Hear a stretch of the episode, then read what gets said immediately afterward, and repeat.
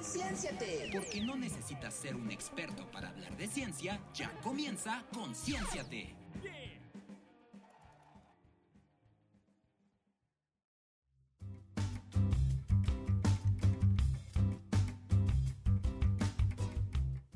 Buenas noches y bienvenidos a esta nueva edición, este nuevo episodio de Concienciate, el programa donde no necesitas ser un experto para hablar de ciencia.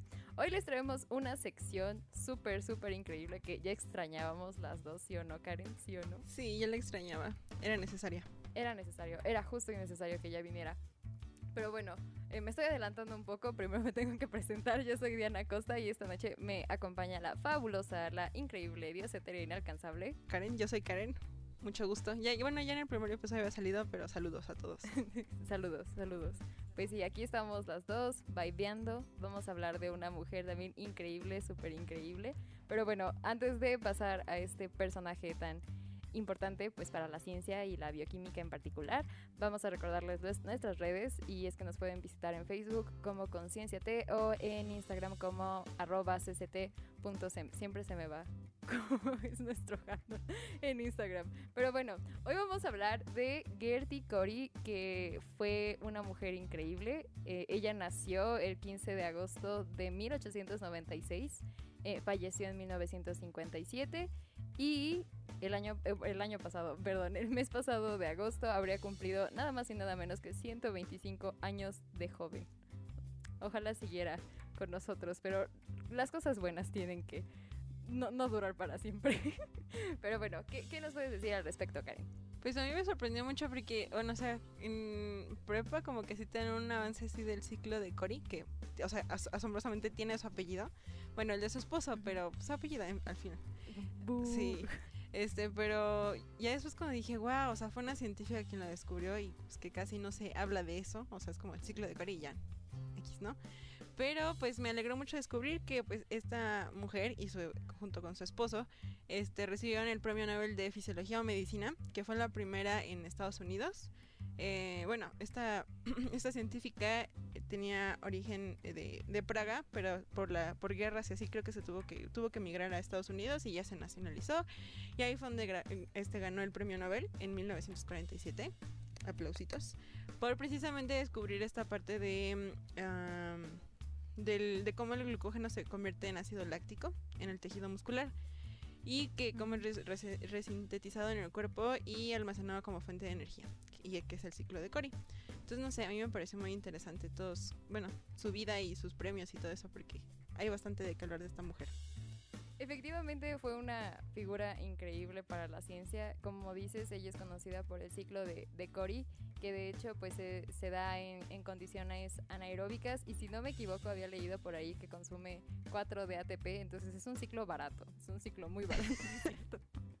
Pero bueno, económicamente hablando en cuanto a energía, pues sí, es, es interesante saber como todas estas cositas. Y efectivamente, cuando escuchas como los apellidos, eh, digo, tal vez es algo que ya tenemos insertado en nuestro cerebro, pero a veces a mí me pasa que cuando descubro que la persona que, que dio el nombre a X cosa es mujer, es como, wow, ok, súper increíble, ¿no? Pero inmediatamente asumo que, que fue un hombre y pues siento que por eso también es importante tener esta clase de, de discusiones, porque si no, no conoceríamos realmente a, a, personajes como ella, ¿no? Que de hecho, pues también el ciclo que, que ella, pues descubrió, digamos, eh, trae el apellido de su esposo porque pues él también contribuyó a los descubrimientos que ella hizo. Y está bien chistoso porque, de hecho, si no me equivoco, entraron a trabajar a la misma universidad y cuando entraron a trabajar ella ganaba un décimo, o sea, una décima parte, una décima parte de lo que él ganaba.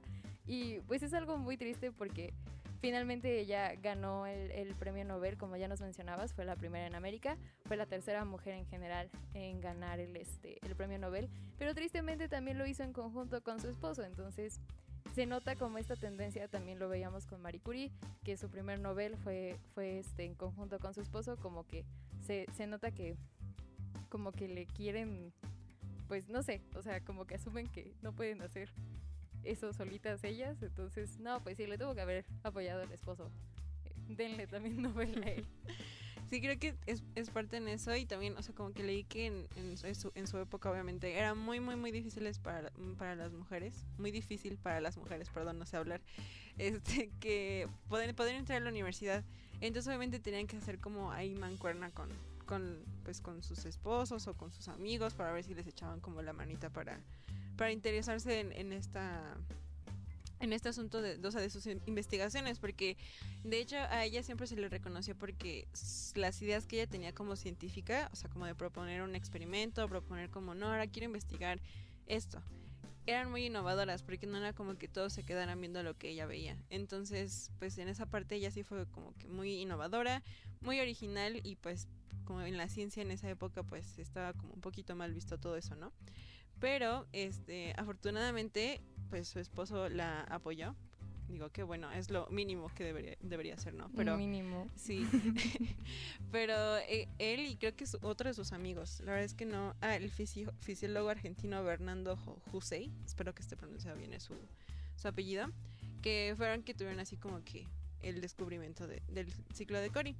Pero también me interesó muchísimo cómo no solamente, o sea, bueno, sí, sí fue como su trabajo más importante, pero ella estaba originalmente estudiando las hormonas, o sea, como cómo las hormonas afectaban a nuestro sistema, porque ella era así, sí, sí.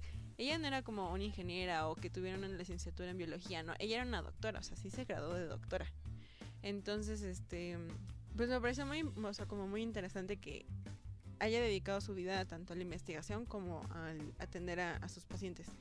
Entonces, uh, bueno, también descubrió que la verdad voy a ser totalmente, totalmente honesta, tuve que buscarlo un poquito para ver qué significaba, pero descubrió que eh, la acción de las hormonas como la exoquinasa, que este, se, observa que algunos, como algunos extractos de la pituitaria este, inhiben esta enzima en in vitro. Entonces en esta época todo esto de in vitro y de hacerlo como ah, en pequeñito y, en vidrio en, en experimentos y llevar como esta parte de células y cultivo, pues sí, sí fue como, wow, muy adelantada la muchachona para su época.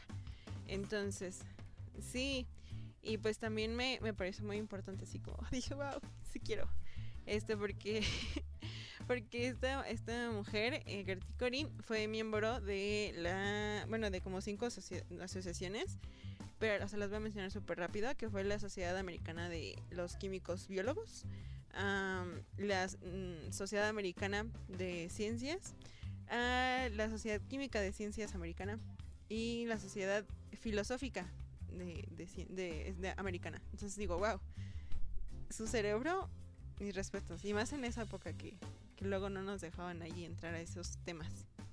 Exacto, o sea, digo, todas estas personas son personas realmente excepcionales, pero siento que en aquellos entonces tenías que ser muy, muy excepcional para que pues pudieran siquiera darte una oportunidad y aún así te veían como menos, ¿no?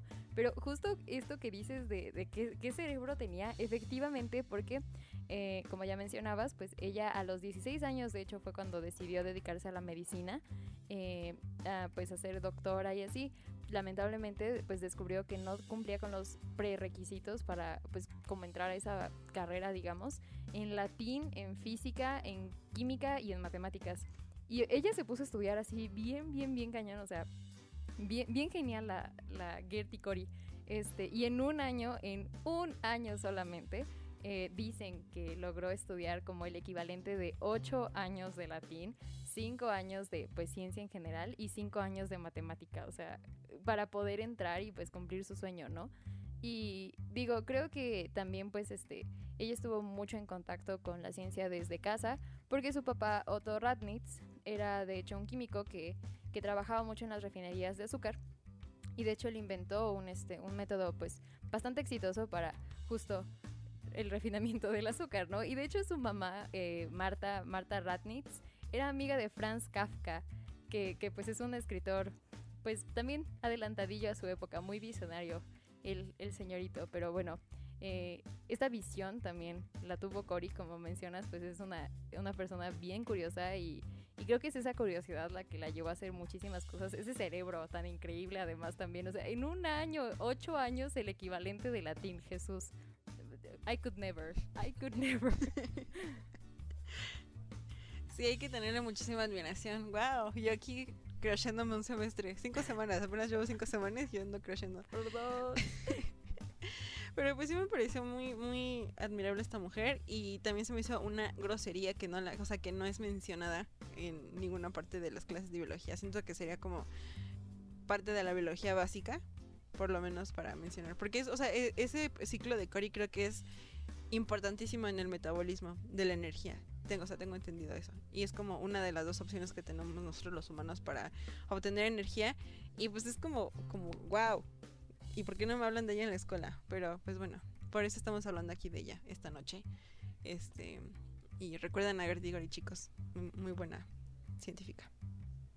Súper, súper buena científica. Realmente, pues, una figura bastante admirable. Yo creo que en su tiempo también decían como, uh, Gertie Cori, wow. ¿Conoces a Gertie Cori? ¿Hablaste con Gertie Cori? No sé, yo creo que si hubiera sido como su congénere allí, si hubiera coincidido con ella, habría sido, Gertie, dame tu autógrafo, por favor. Sí, sí dan ganas. Y es que su nombre está, está padre.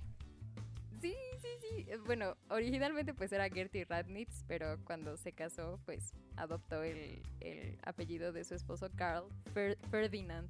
Carl Ferdinand Cory. Pero sí suena, suena como muy chic, Gertie Cory. Está, está muy bonita su historia.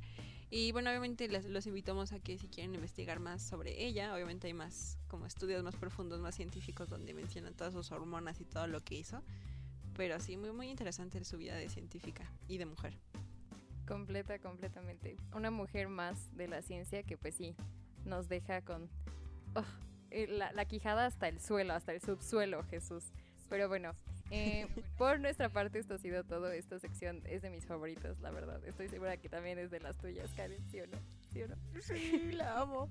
Es que sí, es muy importante hablar justo de esos personajes que la historia tal vez ha querido como borrar, pero finalmente sus, sus hallazgos prevalecen, entonces no, no se pueden borrar.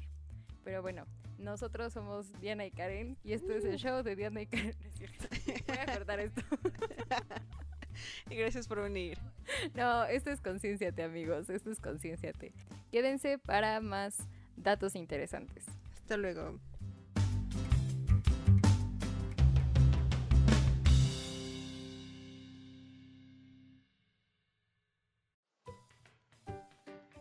Sabemos que mantenerse bien hidratados es imprescindible para el buen funcionamiento del organismo. Pero no sé si sabían que beber mucha agua no es tan sano como creemos. De hecho, puede derivar una enfermedad conocida como hiponatremia, lo cual se produce cuando una concentración de sodio en la sangre es anormalmente baja. Y como se han de imaginar, tomar mucha agua justo puede provocar una disolución de sodio en la sangre.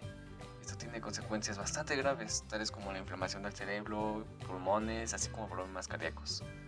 Es decir, beber mucha agua genera un descenso súbito de los niveles de sodio. En consecuencia, las sales se disuelven en mayor cantidad de líquido. Este penetra en las células y aumenta su tamaño. Ante estas grandes cantidades de líquido, el cuerpo tiene problemas para expulsar el agua sobrante y, por lo tanto, el sistema urinario retiene mucho más líquido del habitual. Así que ya lo saben.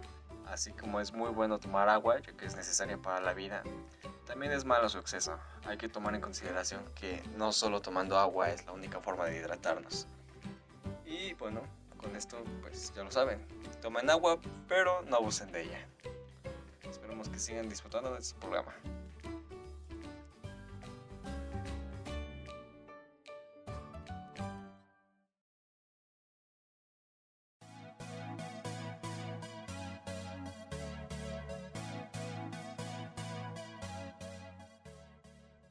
Hola, hola, hola, ¿qué tal? Regresamos aquí a Concienciate. Martín, ¿cómo estás? ¿Qué cuentas?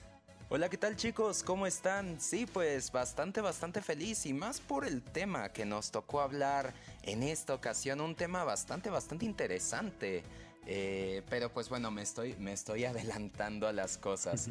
Este, pues ahora sí que, pues como siempre un gustazo poder, poder estar aquí en el programa, poder compartir el conocimiento y demostrar que no se tiene que ser un experto para hablar de ciencia.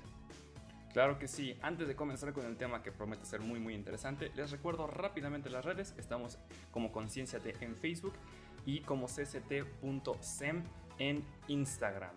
Y pues bueno, para ya no darles más largas, vamos al tema, al tema que promete ser muy muy interesante y es las predicciones, la tecnología que predijo las obras de, arte, de literatura, de películas, de ciencia ficción que se hicieron realidad, ¿no? Todo esto que nosotros especulamos y que terminó siendo realidad en, nuestro mundo, que viene desde hace mucho, mucho tiempo, desde las primeras obras de ciencia ficción como fueron Julio Verne, hasta películas actuales o un poquito más para acá como sería Blade Runner tal vez o Volver al Futuro.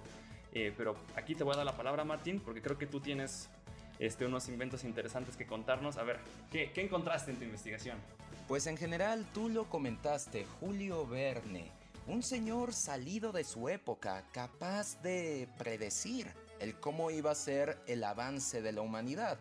Incluso muchas personas teorizando que era posible que este señor hubiese viajado en el tiempo. Eh, pero pues bueno, la teoría berniana es algo que se podría hablar en otra ocasión. Sin embargo, me gustaría hablar muchísimo de el submarino, el famoso Nautilus, de su obra 4000 leguas de viaje en submarino. Este invento es algo que básicamente llegó al poco tiempo. De igual forma lo podemos ver con el cohete espacial en De la Tierra a la Luna. Todos estos inventos pues salidos de la literatura de Julio Verne. De igual forma y yéndonos un poco más contemporáneo tenemos a los supersónicos con todo lo que se podría ver a través de las videoconferencias. ¿O tú qué opinas mi hermano? Sí, sí, sí. Eh, ese ejemplo de supersónicos me pareció chistosísimo, no, no lo había pensado. Pero antes me gustaría regresar ligeramente a lo que estabas comentando de la Tierra, de, la Tierra a la Luna, que es este libro de Julio Verne. Eh, sí, el modelo del cohete se parece mucho a lo que eventualmente fue el Apolo 11, pero creo que lo más interesante es que no solo predijo la forma del cohete, sino la manera de cómo se lanzaría la Luna, más o menos el tiempo aproximado que tardaría el viaje y el lugar. Él lo lanzó desde Tampa, Florida, a unos escasos kilómetros de este, pues, eh, Cabo Kennedy, que es donde realmente se lanzó el Apolo 11. Y creo que esto habla mucho de, de la exactitud científica que tenía Julio Verne, porque pues usando datos de la vida real, dedujo cuál sería el mejor punto para lanzar un cohete, como lo hicieron años después los científicos de la NASA. Y pues sí, no, o sea, los hechos no cambian. Y esto fue una producción increíble que no solo da testamento del, del genio de Verne, sino también de cómo los hechos científicos se quedan ahí. Solo es cuestión de descubrirlos para poder seguir avanzando. Sí, en efecto. Muchas personas siempre hablan de eh, tal científico, el creador de tal aleación, el creador de, de tal invento. Sin embargo, y si nos ponemos a analizarlo, realmente la ciencia ya está ahí. Simplemente no se ha seguido el camino correcto para poder descubrirla. Lo podemos ver como por ejemplo el grafeno. Eh, bueno, pues rápidamente el grafeno es un material el cual pues básicamente salió al momento de la purificación del grafito. Siempre se purificaba el grafito y había un residuo. En ese momento le decían un residuo que siempre, siempre, siempre lo dejaban al lado, siempre lo desechaban. Sin embargo, en algún momento dijeron, ¿qué es eso que se queda ahí? Lo sometieron a altas presiones y altas temperaturas y descubrieron un elemento que tiene su forma hexagonal y hay que recordar que tiene su base en el carbono, que tiene una alta conductividad térmica, una alta conductividad eléctrica, un alto, una alta resiliencia. También hay que hablar que su módulo de Young facilita que tenga un porcentaje de elongación lo suficientemente bueno. Igualmente, pues es bastante resistente y por si fuera poco, tiene la misma dureza que pues muchos, muchos materiales que se utilizan en la industria actualmente. Un gran ejemplo del avance científico y de la ingenuidad humana, de cómo nuestra mente puede llevarnos a grandes, grandes cosas. Y creo que también esto lo podemos ver justo en el tema del que estamos hablando, porque muchas veces estas obras eh, son testamento de los límites de la tecnología hasta ese momento. Obras de ciencia ficción viejas tratan temas que para nosotros ahorita son como, pues sí, se puede hacer, ¿no? O sea, que no siempre se pudo hacer, que no siempre se supo. Por ejemplo, los viajes de Gulliver de Jonathan Swift en su época predijeron las dos lunas de Marte, que no se conocían a ciencia cierta en ese entonces, pero que el autor describió en base a las teorías de Kepler de que Marte tenía dos lunas. Eventualmente se probó que era cierto, pero es un poco interesante cómo esta es ciencia ficción de su época, que ahora es realidad en la nuestra. Y así podemos irnos avanzando y preguntarnos qué cosas de la ciencia ficción de nuestra época actual se confirmarán en un futuro. Todo lo que imaginemos imposible ahora, posiblemente en un futuro será cosa de todos los días, lo cual es un concepto muy fascinante y hasta, no sé, me emociona saberlo, ¿no? ¿Qué es lo que vamos a descubrir en el futuro? En efecto, o lo podemos ver con Isaac Asimov en su famosa obra Yo Robot, en, las cual, en la cual postuló tres posibles leyes de los robots que estos deberían de seguir para poder concretarse. Eh, pues ahorita estamos hablando del tema de las leyes, sin embargo hay que ver la importancia de lo que él hizo. Realmente él predijo todo este avance que íbamos a tener con respecto a la inteligencia artificial. Tomó este conocimiento dado por Alan Turing antes de su muerte y lo transformó en algo más, en algo que podría sonar predictivo porque incluso a la fecha nosotros tenemos sistemas que se tratan de asemejar a lo que sería el tema de inteligencia artificial. Lo podemos ver, por ejemplo, con un experimento de, de Machine Learning. En este experimento que es muy muy común en las carreras de sistemas computacionales, básicamente se tiene una serpiente.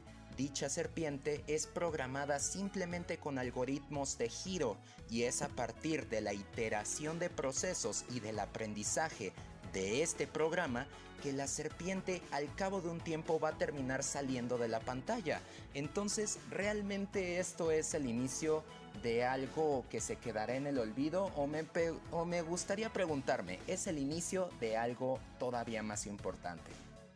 Quién sabe, solo el tiempo lo dirá, pero creo que tocas un tema muy interesante mencionando a Isaac Asimov, porque parte del éxito y genio de sus obras no fue tanto que pudo predecir o imaginar una tecnología que hasta la fecha sigue siendo imposible, no, o sea, no hemos podido replicarla al 100%, sino también imaginó el impacto social que tendrían esas clases de tecnología. Porque hay que recordar que la ciencia y el avance tecnológico no solo impacta, eh, pues ahora sí que en nuestra vida productiva ni en las ramas del conocimiento, sino que también impactan de manera mucho más grande en las ramas sociales de, pues, de nuestra sociedad, vaya la redundancia. Y otro ejemplo, pues ahora que estamos hablando de obras de ciencia ficción, fue como predijo que evolucionaría la sociedad Ray Bradbury en Fahrenheit 451 a través de inventos como lo que fue eh, pues para él la concha que se ponía en los oídos, clara alusión a lo que eventualmente se volverían los audífonos como los que traigo puestos ahorita, eh, así como las pantallas planas que eran del tamaño de paredes e incluso cómo la tecnología podía permitir que los anuncios eh, de las empresas estuvieran en todas partes. Hay una parte en el libro, es de mis libros favoritos, disculpa que me extienda con esto, donde el protagonista Montag se desespera porque no puede subirse ni a un vagón de metro sin escuchar todo el tiempo el mismo anuncio, desde que se levanta hasta que se duerme el mismo anuncio. Y eso no es eh, alguna especie de predicción de cómo en las redes sociales, en el internet, en las pantallas, en la televisión, en todos lados nos bombardean con anuncios predictivos incluso que se adaptan a lo que nosotros buscamos es una predicción interesante, no solo en el ámbito tecnológico, sino en el ámbito social. En efecto, y la verdad es que tú descuidas, siempre, siempre es muy muy padre poder escuchar a una persona cuando tiene su, su libro favorito. Yo, por ejemplo, te voy a decir algo y algo que me sorprende mucho. Tal vez la relación no sea tan amplia, sin embargo lo que podemos ver en Matrix es algo sumamente interesante, porque básicamente nos habla del alcance que se podría tener cuando la parte biológica de nuestro cerebro, que recordemos que a final de cuentas es una computadora, se puede mezclar con todo este factor tecnológico y me lleva a pensar más o menos a lo que está haciendo actualmente Tesla con Neuralink. Eh, bueno, Elon Musk, porque no es precisamente la marca de Tesla. Eh, pues realmente hay que, hay que ver cómo es que se ha ido dando las cosas. Toda esta meta que tiene el ser humano para poder llegar a ser un cyborg. Lo podemos ver incluso en la cultura pop con el personaje que lleva ese nombre y muchos más ejemplos en donde realmente se busca explotar el potencial del coeficiente humano a través de la tecnología. Sí, es cierto, completamente. Y también, pues, podemos volver a ver a nuestras obras de ciencia ficción para ver qué es lo que nos espera en nuestro futuro, ¿no? Como el pasado informó el presente, tal vez el presente puede informarnos sobre lo que vamos a ver en el futuro.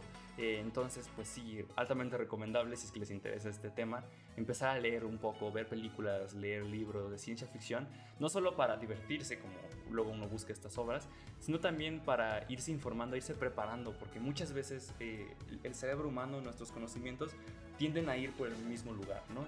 Tal vez los, los, escritores lo imaginaron antes y los científicos décadas después lograron, lograron aplicarlo con los conocimientos y hacerlo una realidad. Entonces, completamente, hay que empezar a investigar desde, desde el principio, desde ahorita, cómo será nuestro futuro. En efecto, mi hermano. Pero pues bueno, ya se nos acabó el tiempo, se fue volando, pero esperemos que les haya gustado este bloque donde hablamos de todos los aspectos literarios y de películas que han influenciado en conocimiento científico. ¿Tú qué opinas, mi hermano? Pues a estar pendientes y a seguir investigando, mantenerse curiosos, eso sí. Hasta luego y esto es Concienciate y nos vemos hasta la próxima. Adiós.